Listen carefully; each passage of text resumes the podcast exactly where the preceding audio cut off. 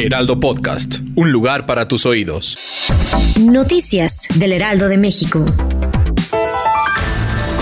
Este jueves el jefe de gobierno de la Ciudad de México, Martí Batres, informó que luego de obtener la declaración de dos testigos y analizar las cámaras de vigilancia, lograron identificar al culpable por el feminicidio de Celia Adriana Rodríguez, quien lamentablemente fue arrojada a las vías del metro el pasado miércoles 2 de agosto. De acuerdo con la información, el responsable de la tragedia era un exnovio de la joven.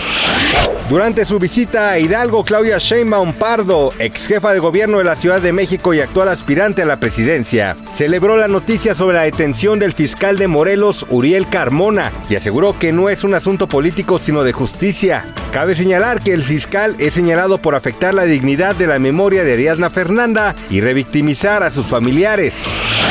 Autoridades rusas aseguraron este viernes que repelieron un ataque con drones acuáticos contra una base naval en el Mar Negro y los ataques originados contra la península ucraniana anexada de Crimea, en el que fueron utilizados por lo menos 13 drones.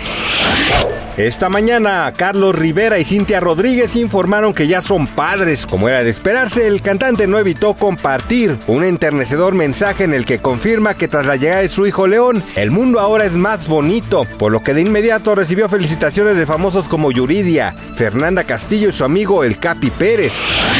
Gracias por escucharnos, les informó José Alberto García.